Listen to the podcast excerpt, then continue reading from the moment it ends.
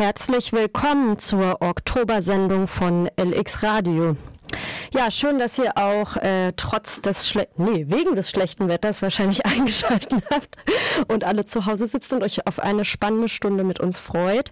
Wir freuen uns auf jeden Fall, dass wir wie im vergangenen Jahr im Oktober Hanne vom International Queer Film Festival Hamburg zu Besuch im Studio haben. Und das ist auch das Schwerpunktthema unserer Sendung. Herz, hallo Hanne. Hallo. Ja, und natürlich werden wir wie immer auch andere Teile noch in der Sendung haben, nämlich eine Buchrezension, den Punksong des Monats und einen Newsflash. Und jetzt ähm, hören wir aber erstmal noch ein bisschen Musik. Ja, Hannes, freut mich wirklich, wirklich sehr, dass du heute Zeit gefunden hast, hier zu sein, so kurz bevor das Filmfestival startet. Das geht ja schon am Dienstag los. Vielleicht kannst du uns noch mal kurz erläutern, was da eigentlich auf Hamburg zukommt.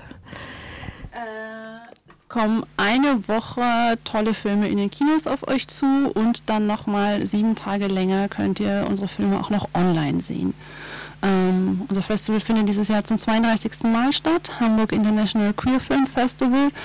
Ähm, bis zum letzten Jahr hießen wir noch anders, Lesbisch Schwule Filmtage Hamburg. Dieses Jahr haben wir jetzt unseren Namen geändert. Ähm, ja, dem ging längere Diskussionen ähm, äh, genau vorher her und ähm, ja, wir haben dieses Jahr den Namen geändert und schauen mal, wie uns das so gefällt und wie das so beim Publikum ankommt. Ja, der Name ist ja auch sehr geschichtsträchtig oder woran, worin ging die Diskussion sozusagen? Genau, das war das eine Argument, dass wir gesagt haben, okay, lesbisch-schwule Filmtage, lesbisch und schwul sind zwei wichtige Begriffe, die wollen wir nicht einfach so streichen, weil das immer noch sogenannte Kampfbegriffe sind. So, und ähm, aber wir haben dann gemerkt, dass es nicht mehr so zu unserem Selbstverständnis und auch zu dem Selbstverständnis unseres Publikums passt. Wir wollten einen, einen ähm, Begriff haben, der mehr Leute einschließt und nennen uns deswegen jetzt Hamburg International Queer Film Festival.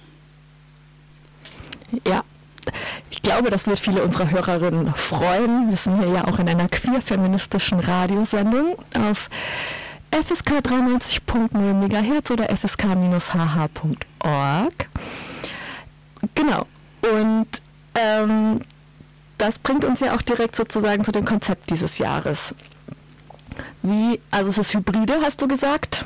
Kannst du noch mal ein bisschen genauer erzählen, wie das Programm dieses Jahr aussieht? Ja, gern. Ähm, das war ja letztes Jahr, haben wir damit angefangen, dass wir ganz oder einiges auch online angeboten haben, weil uns klar war, es wollen nicht alle und es können nicht alle ins Kino gehen während der Pandemie und haben gemerkt, dass das auch andere Vorteile hat. So, also wir können mehr Untertitel anbieten im Online-Angebot. Wir können überhaupt in ganz Deutschland die Filme anbieten zum, zum Anschauen ähm, und haben es dieses Jahr deswegen auch noch ein bisschen ausgebaut. Wir haben 32 Filmprogramme im Kino und 25 online. Wow, das ist schon ganz schön groß wieder, oder? Ähm, ja, genau. Es ist noch nicht wieder so wie vor der Pandemie, aber es ist schon mehr als letztes Jahr, genau. Und ich habe gesehen, spezifischen Schwerpunkt habt ihr dieses Jahr nicht gelegt sozusagen, sondern wie, wie haben die Programmer das äh, Filmangebot ausgewählt? Kannst du dazu was sagen? War das ähm. Angebot überhaupt zu groß wie in den Jahren davor? Es war ja auch für Filmproduktion nicht immer einfach vielleicht in der Pandemie. Äh, ja, wahrscheinlich war es in der Pandemie jetzt nicht so einfach, neue Filme zu produzieren. Wir merken das bei uns jetzt noch nicht beim Sichten. Also es gibt noch viele, die jetzt herauskommen. Vielleicht macht sich das die nächsten Jahre dann erst bemerkbar, dass die Produktion jetzt in den letzten anderthalb Jahren vielleicht ein bisschen ähm, geringer war. Ähm, wie immer haben wir in der Programmgruppe geschaut, was gibt es, was passt irgendwie zusammen, welches Thema fehlt noch in unserem Programm, ähm, haben geschaut, dass es also internationale Filme sind, dass wir nicht ein, aus einem Land besonders viele Filme zeigen oder uns auf Europa konzentrieren oder so, sondern dass wir aus der ganzen Welt halt Filme haben. Ja, also ich finde, das Programm sieht sehr spannend und vielfältig aus. Ich glaube, das ist euch gut gelungen, kann ich schon mal nicht zu viel verraten mit. Und ähm, wie war die Zusammenarbeit für euch als Team? Habt ihr dann alles online besprochen oder konntet ihr euch auch schon wieder in Live treffen? Und wie ist das auch mit dem Nachwuchs für so ein Filmfestival? Das ist ja auch schwer, neue Leute zu finden dann in so einer Zeit, oder? Ja, da sprichst du ähm, gute Sachen an. Ähm, also wir hätten uns vielleicht hin und wieder auch nochmal in Person treffen können, aber ich weiß nicht, wer unser Büro kennt. Es ist ziemlich klein. So, ähm, es ist auch an einer, Stra einer etwas lauteren Straße. Heißt, wenn wir die ganze Zeit die Fenster aufhaben, ist das auch ein bisschen anstrengend. Also wir haben uns wirklich die ganze, das ganze letzte Jahr jetzt nur online getroffen. Ähm, und ja, das hat Vor- und Nachteile. also der, der Anfahrtsweg fällt weg zur Teamsitzung, aber man merkt auch irgendwann, dass so, so die Verbindung zu den anderen Teammitgliedern irgendwann auch nicht mehr so stark ist und irgendwie, ja, das, das Zwischenmenschliche einfach wegfällt. So. Und ähm, was war der zweite Teil deiner Frage noch? Die Frage ja, was das mit Nachwuchs macht, beziehungsweise ah, ja, ja. auch die vielleicht direkt die Frage noch dazu, ihr versteht euch ja durchaus auch als Community Festival und es wird ja dann auch schwieriger, in den Austausch mit der Community zu gehen, den Support von der Community zu spüren, auch genau all diese Sachen, wie hat das funktioniert für euch oder wie wollt ihr damit weitergehen? Also die große Hoffnung ist, dass es nächstes Jahr anders wird, dass wir wieder mehr Möglichkeiten haben, im Kino, also mehr im Kino zu machen, auch andere Veranstaltungen zu machen, ähm, uns mehr mit Leuten treffen zu können. Also auch dieses Jahr haben wir wieder gesagt, wir möchten nicht, dass Leute uns im Kino unterstützen, weil wir das Risiko immer noch zu hoch fanden. Also wir mussten das ja im Sommer entscheiden, da war noch überhaupt nicht oder fast nicht absehbar, wie die Situation jetzt sein wird. Ähm, so, das fällt dann weg, dass man mit den ganzen HelferInnen keinen Kontakt mehr hat. Ähm, auch Kooperationen und äh, SponsorInnen waren schwierig. Also wir haben ja fast keine Gäste, die jetzt nach Hamburg kommen. Das heißt, auch Kooperationen ähm, mit Hotels finden kaum statt. Ähm, ja, und auch wenn Leute uns nochmal von sich aus angeschrieben haben und gesagt, wir wollen gerne auch im Team mitmachen, wir wollen euch gerne ähm, ein bisschen mehr unterstützen, war das eigentlich kaum möglich, weil wir uns nicht kennenlernen konnten. Wir wussten jetzt gar nicht, wie dieses Jahr das Festival sein wird. Ähm, ja, das macht es immer noch mal schwieriger, aber wir hoffen sehr, dass es bald anders wird. Okay, aber dafür habt ihr ja schon mal wirklich ein fast normales Festival dieses Jahr auf die Beine gestellt. Genau, vielleicht äh, machen wir einen kurzen Musikbreak und dann geht es gleich weiter mit Hanne. Hallo, wir sind wieder zurück bei Lee Radio auf fsk-hh.org oder für die Leute, die in Hamburg sind, 93.0 MHz im Radio und haben heute Hanne vom International Queer Film Festival Hamburg zu Gast. Nachdem Hanne uns jetzt gerade schon einmal grob erläutert hat, äh, was das Festival ist und wie es dieses Jahr vonstatten geht, können wir jetzt noch ein bisschen tiefer einsteigen in alles rund ums Festival. Zum Beispiel auch, es gibt ja auch noch weitere Programmpunkte oder Aspekte des Festivals, die gar nicht im Kino stattfinden. Vielleicht kannst du das noch erzählen, Hanne. Du spielst wahrscheinlich auf die Treffpunkte an, wo man sich in der Woche dann als Community noch ähm, zusammenfinden kann. Wir haben wieder die Tagbar im Café Kante auf St. Pauli. Also jeden Tag von 10 bis 20 Uhr ähm, könnt ihr dort hinkommen. Es gibt auch einen Soli-Sekt. Und ähm, wir haben an zwei Tagen auch die Off-Bar. Also am Wochenende, Freitag und Samstag findet die Off-Bar statt in der Hanseatischen Materialverwaltung. Ähm, ja, auch ein Ort, um sich mal wieder zusammenzufinden. Da hatten wir ja nicht so viele dieses Jahr. Nee, und die Nachtbar leider gibt es dieses Jahr nicht, richtig? Ja, genau, die Nachtbar gibt es dieses Jahr mal nicht. Okay, und die Kante gab es ja letztes Jahr auch schon. Und wie war euer Eindruck? Ist das gut angenommen worden? Gab es Rückmeldungen von... Ob es Rückmeldungen vom Publikum gab, ich mhm. glaube keine schriftlichen, an die ich mich jetzt erinnern kann. Ähm, ich habe aber gemerkt, dass es schon gut angenommen wurde, weil es war einmal was los. Also sobald das Wetter okay war, dass man irgendwie länger draußen sitzen konnte, konnte man sich da treffen, hat bekannte Gesichter gesehen. Also ich war öfter da. Ja, das finde ich nämlich eine sehr schöne neue Einrichtung. Ich kenne das von anderen kleineren Filmfestivals, zum Beispiel das Pornfilmfestival in Berlin, das ja auch immer in der Woche nach dem LSF stattfindet. Das ist halt lange Zeit noch so klein gewesen, dass man sich ja in der Lounge des Kinos sozusagen begegnet, aber ihr habt ja schon immer mehrere, viele Spielorte gehabt. Da ist es ja voll schön, wenn es jetzt so einen Treffpunktort auch gibt. Genau, und letztes Jahr war es halt auch fast die einzige Möglichkeit, sich zu treffen, weil im Café Kante gibt es halt eine große Außenfläche. Mhm. So, und das wäre sonst letztes Jahr ja kaum möglich gewesen unter den Pandemiebedingungen. Ähm, ja, deswegen ist das, was, ja, was unter allen Bedingungen halt stattfinden kann. So. Weil, genau, wie gesagt, wir haben halt im Sommer, mussten wir alles festmachen, irgendwie unsere Planungen. Und da muss man gucken, was kann, was kann überhaupt gehen. Ja, ich finde, das spricht sehr für das Filmfestival, dass ihr so immer noch für neue Ideen offen seid, euch neue Dinge ausdenkt und also ne, nicht nur im Namen, sondern immer weiter sozusagen neue Entwicklungen mitbedenkt. Und ähm, genau, das äh, ist gerade für so ein altes Festival, wo man ja auch äh, Angst vor verfestigten Strukturen haben könnte, ein, ein positives Zeichen, würde ich sagen. Und es gibt ja noch weiteres Rahmenprogramm rund um das Filmfestival.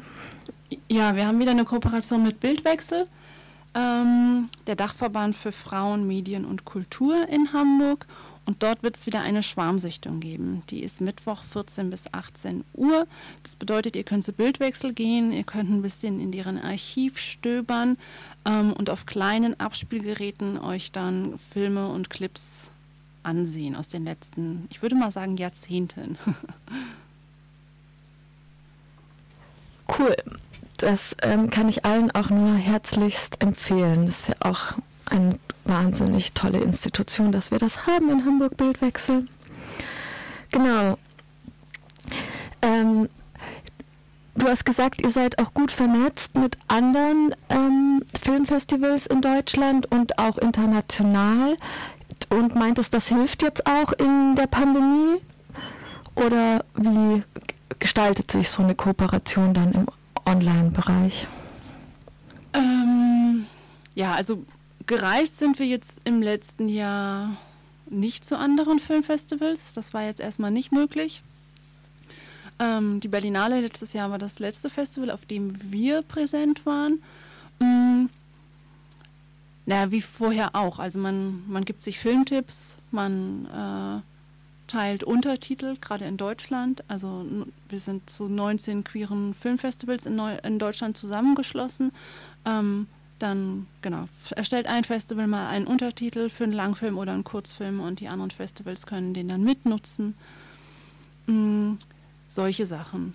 Und ja, also letztes Jahr haben einige deutsche Filmfestivals auch ein Online-Angebot gehabt. Dieses Jahr sind wir fast das Einzige, das das noch ähm, mitgenommen hat ins, ins nächste Jahr.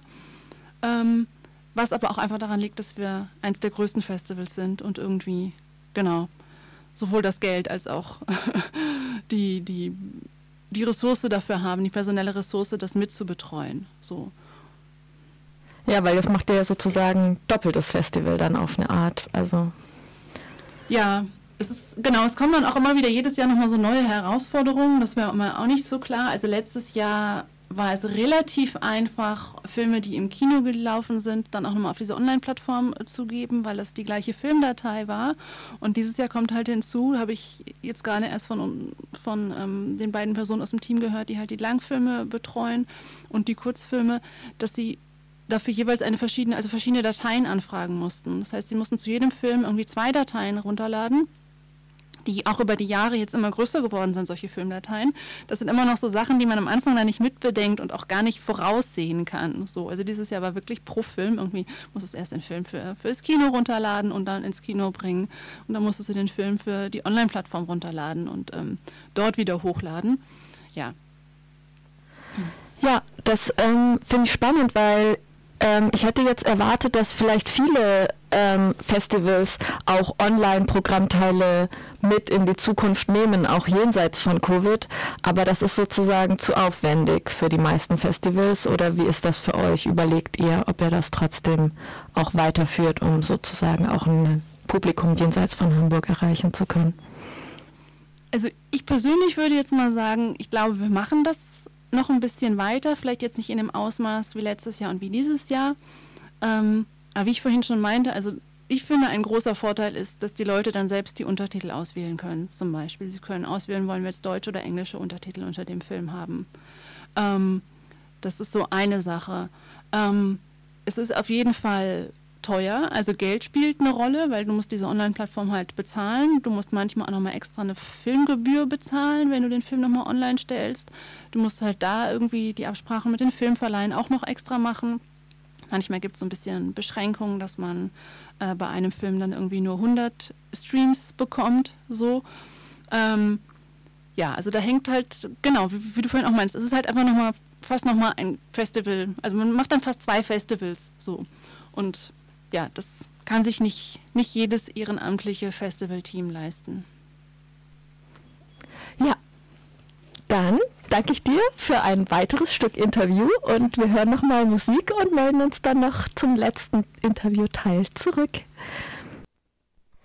Ja, wir sind in der Oktober-Sendung vom LX Radio auf FSK nachzuhören unter fsk-hh.org. Und wir haben zu Gast Hanne vom International Queer Film Festival Hamburg, das nächste Woche startet. Und zwar am Dienstag wird es die Eröffnung geben. Hanne, wie wird denn die Eröffnung stattfinden? Gibt es einen Film an einem Ort oder? Schöne Überleitung. Ja, es gibt, nein, es gibt einen Film an drei Orten. Wir zeigen Gendernauts, eine Dokumentation von Monika Treut, einer Hamburger queere Regisseurin. Ähm, ja, er wird in drei Kinos stattfinden. Überall wird Monika Treut auch vor Ort sein. Ähm, und auch wir als Team werden sie dabei begleiten. Und am Schluss im Metropolis wird es nach dem Film noch ein Filmgespräch geben. Das ist auch so ein bisschen natürlich den Pandemiebedingungen geschuldet, weil wir im nicht wussten, ob wir eine große Veranstaltung machen dürfen. Und deswegen haben wir das dieses Jahr mal auf drei Kinos aufgeteilt. Und für die, die jetzt keine Tickets mehr bekommen haben, ich weiß gar nicht, ist schon ausverkauft, die Eröffnungsfilme? Ähm, ich meine schon. Okay. Vielleicht gibt es im 3001 noch ein paar Tickets, sonst könnt ihr auch mal online gucken. Wir zeigen den auch 24 Stunden online. Ähm, und wenn ihr da nicht fündig werdet, kommt er auch zwei Tage später ins Kino. Okay. Ganz regulär. Und von Monika Treut gibt es ja noch einen Film im Programm, oder? Genau, also im Eröffnungsfilm Generation geht es um die queeren Pionierinnen in San Francisco in den USA und wie sie so die letzten Jahre erlebt haben, also eine Regierung unter Trump, die Gentrifizierung ähm, in Kalifornien. Ähm, so, und ähm, vor 30 Jahren war Monika Treut schon mal dort und hat ähm, über diese Person eine Doku gemacht. Ähm, und die heißt Gendernauts und die zeigen wir, jetzt muss ich kurz einen Blick ins Programm werfen, am Mittwoch um, im 3001 um 20.30 Uhr. Dann können Leute ja auch noch diesen Film sehen, wenn es die Eröffnung nicht mehr gibt. offline, online immer. ähm, und das ist ja aber nicht der einzige Film auf diesem Filmfestival. Wir könnten ja auch nochmal über die Kurzfilme reden. Die Kurzfilmprogramme haben ja auch große Tradition auf dem Queer Film Festival. Ähm, Früher waren die auch so unterteilt in Kategorien, das ist jetzt auch nicht mehr so. Habe ich jedenfalls im Programmheft nicht gesehen. Vielleicht kannst du was zur Zusammenstellung der Kurzfilmprogramme sagen. Ähm, ja, das sind gemischte Kurzfilmprogramme. Wir haben drei Ursula-Programme, Ursula 1, Ursula 2, Ursula 3. Und dann haben wir noch ein Kurzfilmprogramm Made in Germany, das traditionell am Sonntag läuft. Im Metropolis-Kino. Und alle Kurzfilmprogramme sind dieses Jahr aber auch online. Was ich mich ja schon seit Jahren frage, jetzt die Gelegenheit zu fragen. Ich hoffe, du kannst mir die Frage beantworten. Warum heißen die Kurzfilmprogramme eigentlich Ursula? Äh, ja, das ist eine Abkürzung. Ähm, ich muss mal überlegen, ob ich die jetzt hinbekomme. So hieß dann immer der Kurzfilmpreis. Ähm, ich sag's euch nach dem nächsten Lied. Machen wir das so, ja? die, die Auflösung kommt nach dem nächsten Lied. Okay, dann äh, warten wir das ab und können ja aber bis zum nächsten Lied noch über den einen oder anderen anderen Film sprechen. Ähm, genau, gibt es Filme, die dir besonders im Gedächtnis sind, Filme, für die du dich besonders eingesetzt hast, Filme, die du besonders außergewöhnlich findest? Genau, was hast du im Kopf, wenn es ums Programm geht? Einer meiner Lieblingsfilme ist The Greenhouse, der läuft am Samstag Passage 1 um 20.30 Uhr, den könnt ihr auch ähm, online sehen. Mm, es geht um eine Familie, ähm, genau, ist, ja, die ähm, Mütter mit vier Kindern, ähm, ein sehr idyllisches ähm, Familienleben und eine der Mütter stirbt dann und dann ähm, müssen die anderen in der Familie wieder rausfinden, wie sie miteinander klarkommen, ähm, wie sie mit diesem Verlust klarkommen. Und besonders schön an dem Film fand ich halt, dass dann nochmal so eine, so eine ähm, fantastische Komponente mit reinkommt, die man gar nicht erwartet und die aber nochmal irgendwie was anderes aufmacht in dem Film. Das, ähm, ja, es ich beschreibe das jetzt so, wie, wenn, wie man sich in dem Augenblick, glaube ich, fühlt, wenn man in diesem Film ist. Man weiß erst gar nicht, was man, wie man das beschreiben soll und was da gerade irgendwie so passiert. Ich habe aber länger über diesen Film noch nachdenken können und ähm, er ist mir länger im Kopf geblieben. Und das finde ich an Filmen auch oft sehr schön. Wenn so etwas passiert, also wenn man sich noch länger damit dann beschäftigen kann. Ja, das klingt wie ein ganz wundervoller Film. Gibt es dafür noch Karten oder gibt es den auch online? Äh, beides, genau. Also es gibt sowohl fürs Kino noch Karten als auch online. Und was für einen Abschlussfilm habt ihr dieses Jahr ausgesucht? Ähm, unser Abschlussfilm ist Potato Dreams of America mm, von Wes Hurley ist der Regisseur. Er hat vor ein paar Jahren bei uns mal mit einer Kurzversion seines Films ähm, eine Ursula gewonnen. Äh, mir ist übrigens wieder eingefallen, was das heißt. Äh, die Abkürzung ist unser reizvollster schwuler und lesbischer Amateurfilm. Ähm, noch aus der Zeit. Hier wird schon gelacht im Studio. Das kommt noch aus der Zeit, ähm, als es wirklich Amateurfilme waren. So, und wir haben aber diesen, und wir nur die Kategorien schwul und lesbisch damals irgendwie hatten.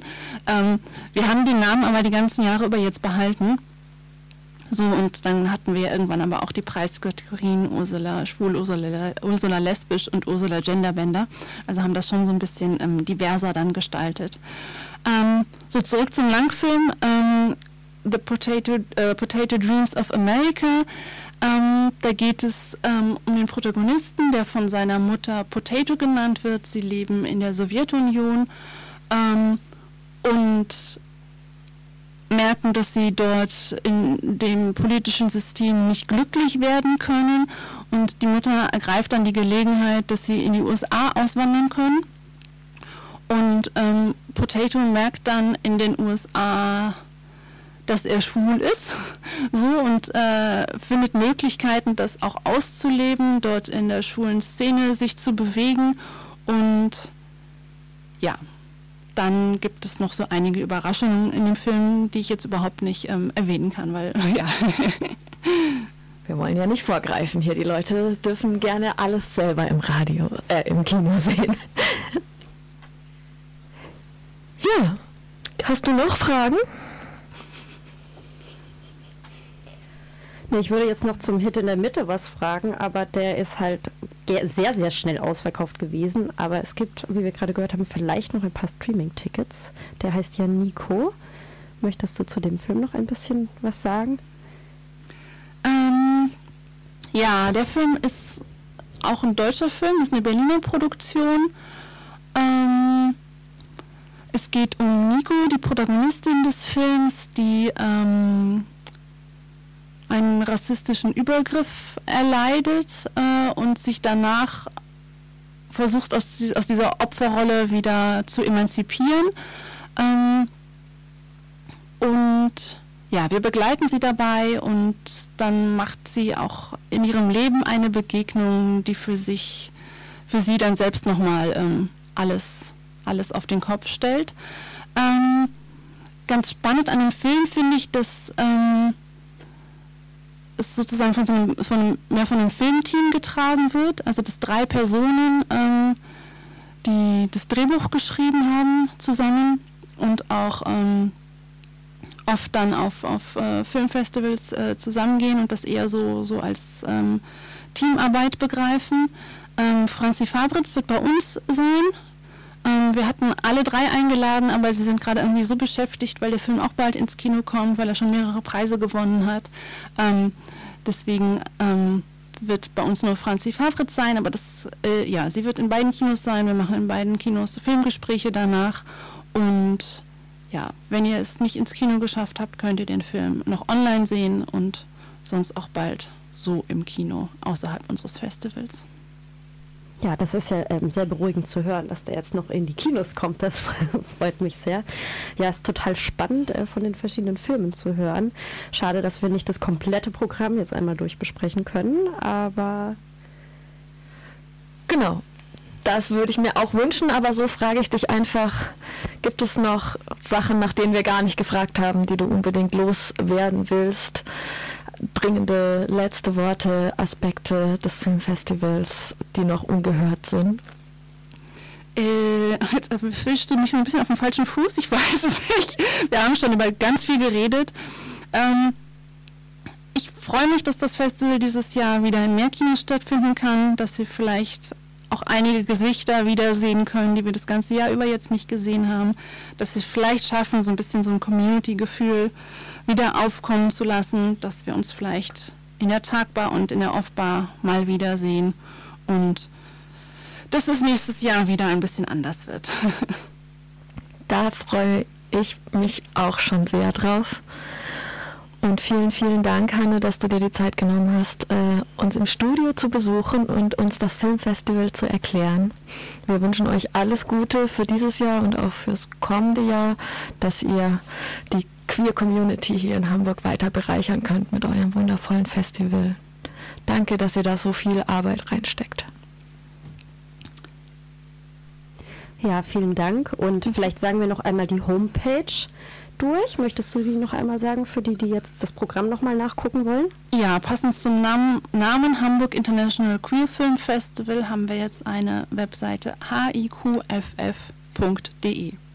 Dort findet ihr alle Infos. Für das Filmfestival vom 19. bis zum 24.10. nächste Woche offline und dann auch noch online. Bis zum 31.10. könnt ihr den Film noch online sehen. Vielen Dank, Hanne. Danke euch. Und wir machen weiter mit Musik. Es folgt der Newsflash für das LX Radio am 17. Oktober 2021. Texas. Abtreibungsverbotsgesetz gestoppt. Seit dem 1. September gilt in dem Bundesstaat Texas mit fast 30 Millionen EinwohnerInnen der Texas Heartbeat Act, das Herzschlaggesetz. Es verbietet Schwangerschaftsabbrüche ab dem Zeitpunkt, ab dem die Herztöne des Fötus festgestellt werden können. Normalerweise ist das etwa in der sechsten Woche der Fall. Für Schwangerschaften, die durch Vergewaltigung oder Inzest entstanden sind, gibt es keine Ausnahme. Ein Bundesrichter in Austin hat Anfang Oktober das Gesetz allerdings ausgesetzt. Richter Robert Pittman erließ am Mittwochabend eine einstweilige Verfügung gegen das Gesetz. Menschen, die eine Abtreibung vornehmen lassen wollen, droht nicht wiedergutzumachender Schaden, wenn sie keinen Zugang dazu haben, begründete er. Diese Personen haben gemäß der US-Verfassung Anspruch auf Zugang zur Abtreibung. Mit seiner Entscheidung enden zunächst die 36 Tage in Texas, an denen Abtreibungen erstmals seit 1973 fast vollständig verboten waren. Berlin Bibliothek von Magnus Hirschfeld Durch eine großzügige Schenkung erhält Berlin endlich einen Ersatz für die 1933 zerstörte Bibliothek des Instituts für Sexualwissenschaft von Magnus Hirschfeld. Doch die Öffentlichkeit bekommt die wertvollen Bücher und Forschungsunterlagen nicht zu sehen. Die Hamburger Stiftung zur Förderung von Wissenschaft und Kultur von Prof. Dr. Jan Philipp Remsmar hat der Magnus Hirschfeld Gesellschaft eine umfangreiche Bibliothek zur Geschichte der Sexualwissenschaft geschenkt. Eine Sammlung, die den eigenen Bestand der Gesellschaft nahezu verdoppelt und überaus wertvolle Bücher enthält. Es handelt sich dabei um die größte Sammlung zur Geschichte der Sexualitäten und der Sexualwissenschaft in Deutschland. Die Magnus Hirschfeld Gesellschaft würde diesen Schatz gern auch der interessierten Öffentlichkeit zugänglich machen. Aber das ist nicht möglich. Derzeit fehlen die Räume für eine Erweiterung der Bibliothek. Und schlimmer noch, die Magnus-Hirschfeld-Gesellschaft muss ihre Räume im Zentrum Berlins im kommenden Jahr verlassen, weil das Gebäude für ein Bundesministerium umgebaut werden soll. Berlin erste Transfrauen im Bundestag. Dem neuen Bundestag werden erstmals zwei offen lebende Transfrauen angehören. Die beiden grünen PolitikerInnen, Tessa Ganserer und Nike Slavik, konnten zwar ihre Wahlkreise in Nürnberg bzw. Leverkusen nicht gewinnen, ziehen jedoch über die jeweiligen Landeslisten in das Parlament ein. Ganserer war bislang Landtagsabgeordnete in Bayern, Slavik hat sich als Klimaaktivistin einen Namen gemacht. Warschau. Polnische Region hebt Status als LGBT-freie Zone auf. Nach finanziellem Druck der EU hat eine Region in Südpolen ihren Status als sogenannte LGBT-ideologiefreie Zone wieder aufgehoben. Das Regionalparlament in Świętokrzyskie stimmte in einer Sondersitzung am Mittwoch dafür, die umstrittene Bezeichnung zu streichen. In Polen hatten sich rund 100 Städte und Dörfer zu LGBT-freien Zonen erklärt, vor allem im traditionell streng katholischen Süden und Südosten des Landes. Im Juli hatte die EU deswegen ein Vertragsverletzungsverfahren gegen Warschau eingeleitet. Köln Gewalt beim Kölner CSD Polizeiopfer erhält 15.000 Euro Schmerzensgeld.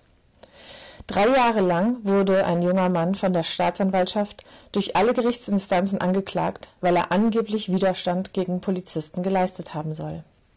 In Wirklichkeit war er von den Beamten schwer misshandelt worden. Sven W. wurde geschlagen, getreten, beleidigt und festgenommen. In Gewahrsam wurde ihm ohne richterlichen Beschluss Blut abgenommen.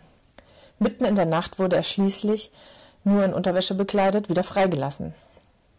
Die zuständige Oberstaatsanwältin klagte allerdings nicht die Polizisten, sondern Sven W. an und zerrte ihn vor das Oberlandesgericht, trotz vorheriger Freisprüche an Amts- und Landesgericht.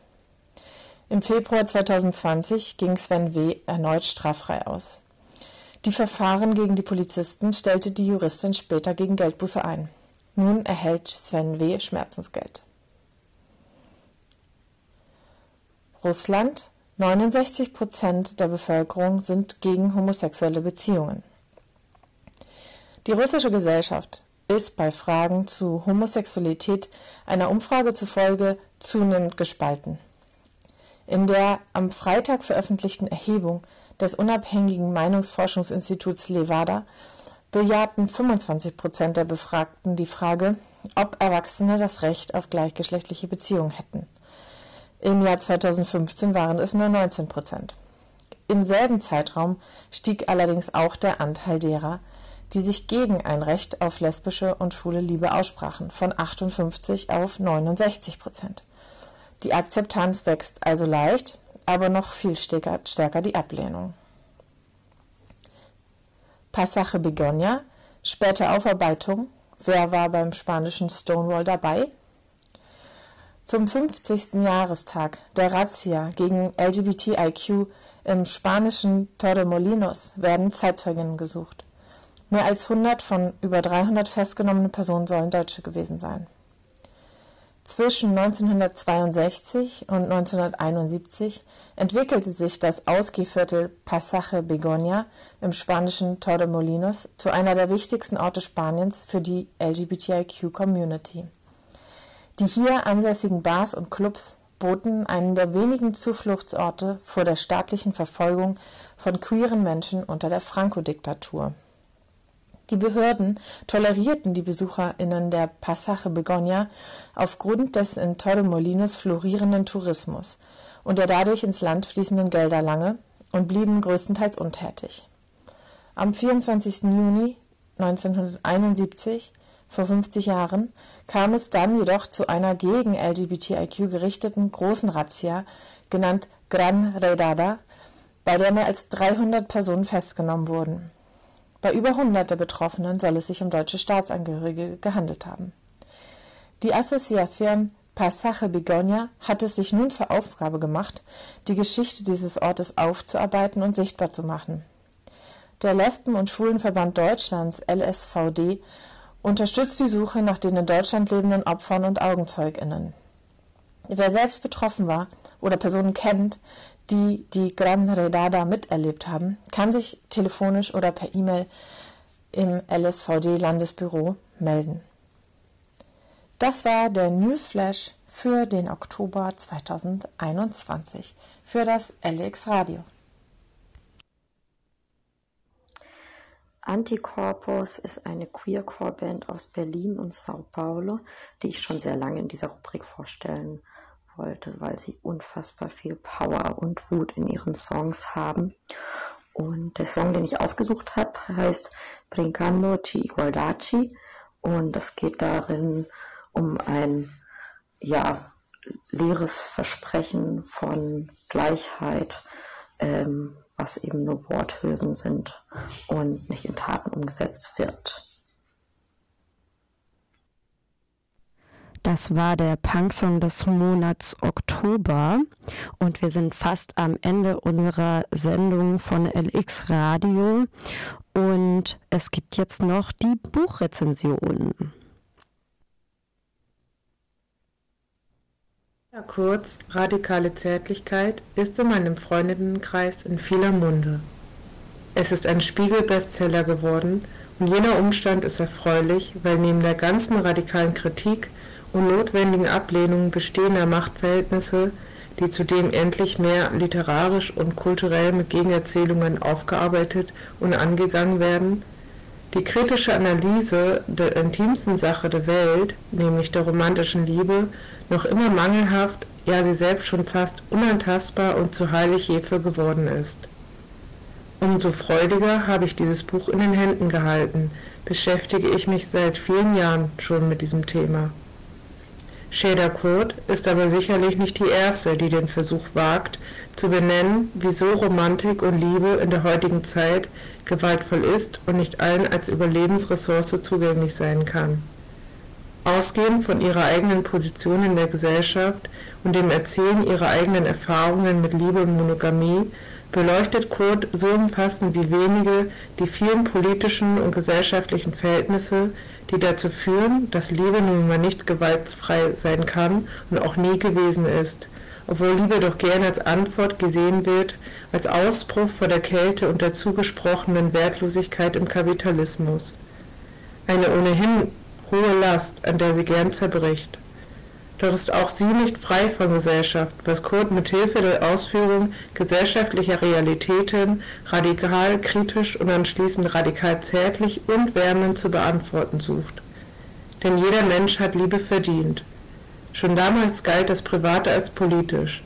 Es ist endlich Zeit, das Mysterium Liebe zu dekonstruieren und neu zu erschaffen, weil Beziehungen heilsam sein können, wenn sie zärtlich und solidarisch gelebt werden. I think that is love.